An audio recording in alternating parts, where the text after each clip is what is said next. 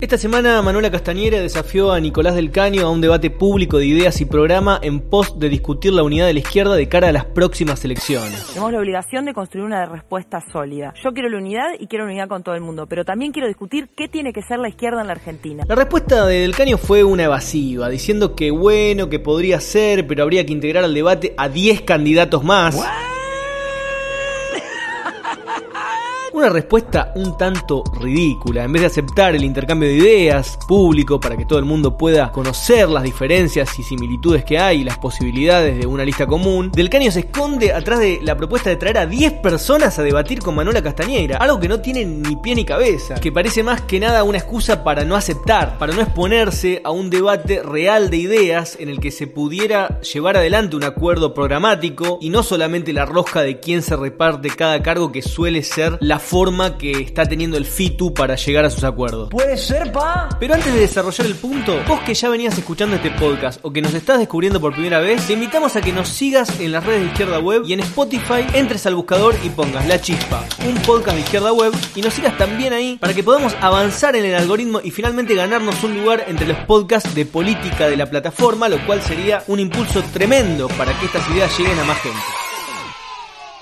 Ahora sí, Empecemos por lo más concreto de la situación en que está arrancando esta campaña electoral. Ya sé que parece que fue hace un millón de años, pero ¿ustedes se acuerdan de las promesas de campaña del 2019? Volver a aprender la economía. Mucha gente harta del gato de Macri votó a Alberto con la esperanza de llenar la heladera. Y a dos años de esta expectativa cuesta llenar hasta medio changuito. Los casos justifican diciendo que Alberto tuvo que afrontar la crisis que dejó Macri y además una pandemia que nadie se esperaba, que frenó toda la economía a nivel internacional y que dentro de ese marco se hizo lo que se pudo. Sostienen que hay que aguantar, que el plan de vacunación avanza, que estamos saliendo de la pandemia y cuando la dejemos atrás todo va a ir para mejor, vamos a poner la Argentina de pie. Y esto se ampara obviamente en una expectativa de los trabajadores, de los sectores populares que quieren que les vaya mejor y que están hartos de la pandemia. Y a mí me encantaría, ojalá fuera así la cosa, pero la realidad es que si bien la pandemia es un factor que obviamente tuvo su efecto, la discusión es cómo se gestionó esta pandemia y en función de qué intereses, porque el gobierno defendió las ganancias empresarias, mientras dejaba a miles de trabajadores y jóvenes desamparados frente a la crisis. Uy, no lo puedo creer. Avanzaron los despidos y la precarización laboral. Las paritarias fueron muy por debajo del aumento de los precios. Y para colmo, los sindicatos pactaron una paz social para no reclamar. Al mismo tiempo se siguió desfinanciando el sistema de salud y la educación con un presupuesto armado a instancias de pagarle la deuda al FMI. Y ahora los K quieren justificar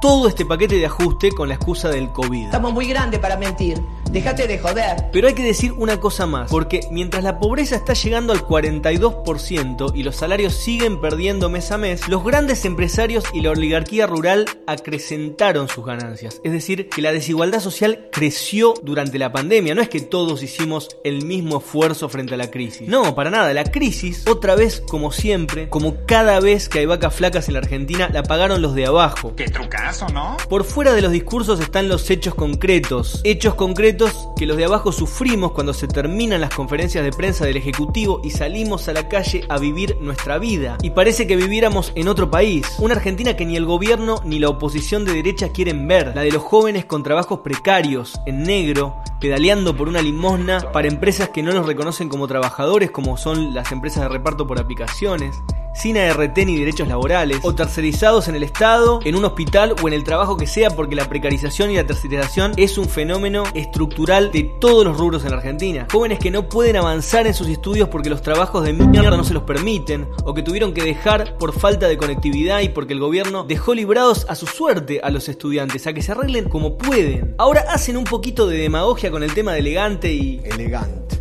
elegante. Las netbooks del gobierno, que fue una política que tuvieron hace 7 años. Es decir, no tienen nada que reivindicar como apoyo a la juventud. Está re mal eso. Y también está la cara femenina de la precarización, porque la mayoría de las tercerizadas y precarizadas en nuestro país son mujeres, empleadas domésticas, administrativas, trabajadoras de fábrica, y ni hablar de la violencia que sigue escalando contra ellas, los femicidios que ocurren todos los días y los ataques a la comunidad LGBT. Una realidad que el gobierno no quiere ver, pero para la cual la oposición tampoco tiene alternativa. Hablando de chetos. Porque ya tuvimos cuatro años de Macri y ya sabemos qué pasa cuando quieren liberalizar la economía. Cuando te vienen a vender el cuentito de la meritocracia. Para aumentar la explotación, para reducir tus derechos y para instalarte la idea de que tu miseria es culpa tuya. ¡Te Lo que está en juego en estas elecciones es nuestro futuro. Es una discusión de perspectivas donde las fuerzas mayoritarias demostraron su incapacidad para mejorar la calidad de vida de los trabajadores, de las mujeres, de la juventud, de los de abajo. Y ahí entramos en la discusión de las organizaciones que luchan por estos derechos y quieren cambiar el sistema de raíz, las organizaciones de izquierda. Porque hasta el cierre de listas, que es dentro de 15 días, seguramente va a continuar el debate alrededor de la posibilidad de que la izquierda se una y de qué manera. Porque por ahora hay distintas alternativas. Como decíamos al inicio, Castañera desafía del Caño a un debate público de ideas y programa en pos de discutir la unidad para las próximas elecciones, que haya una lista común. Y esto causó gran revuelo porque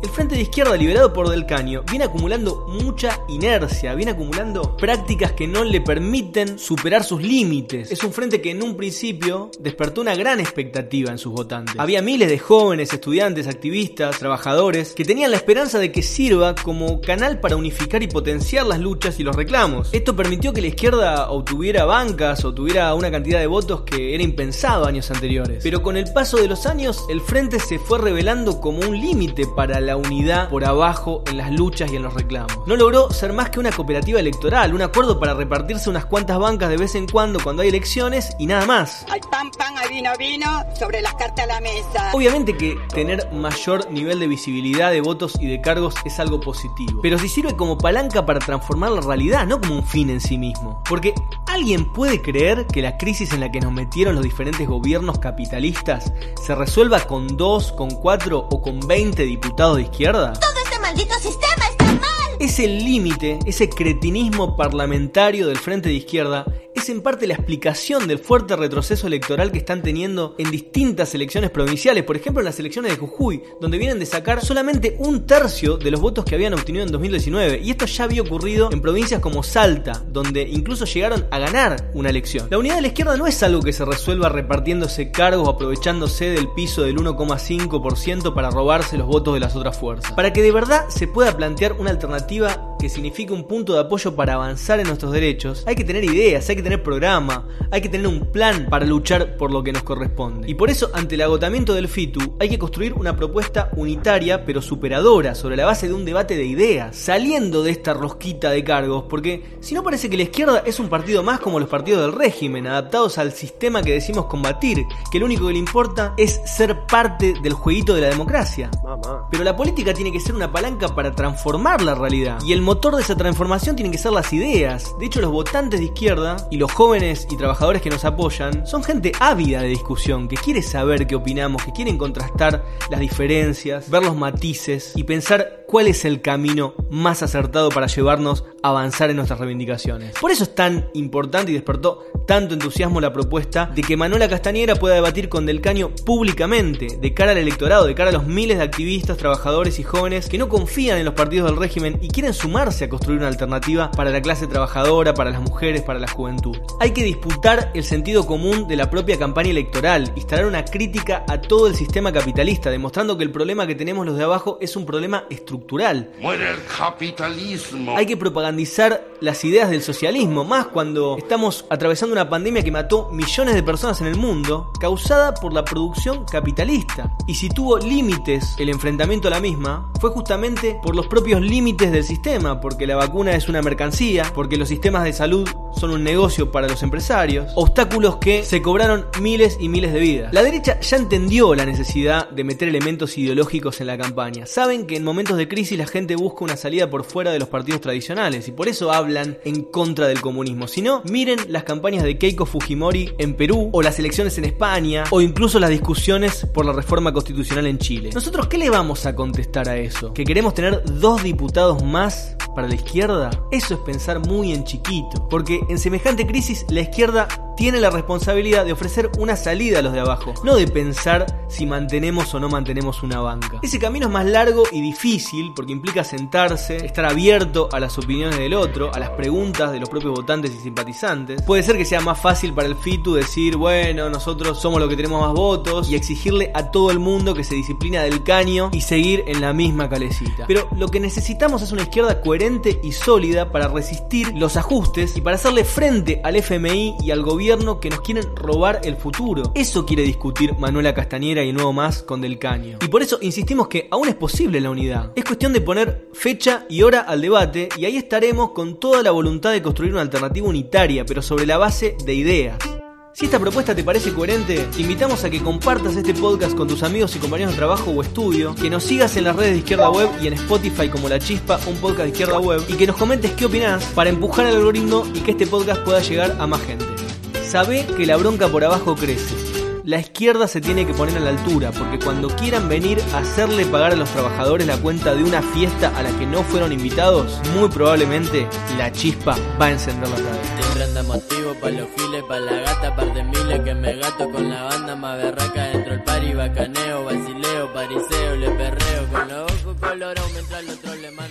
me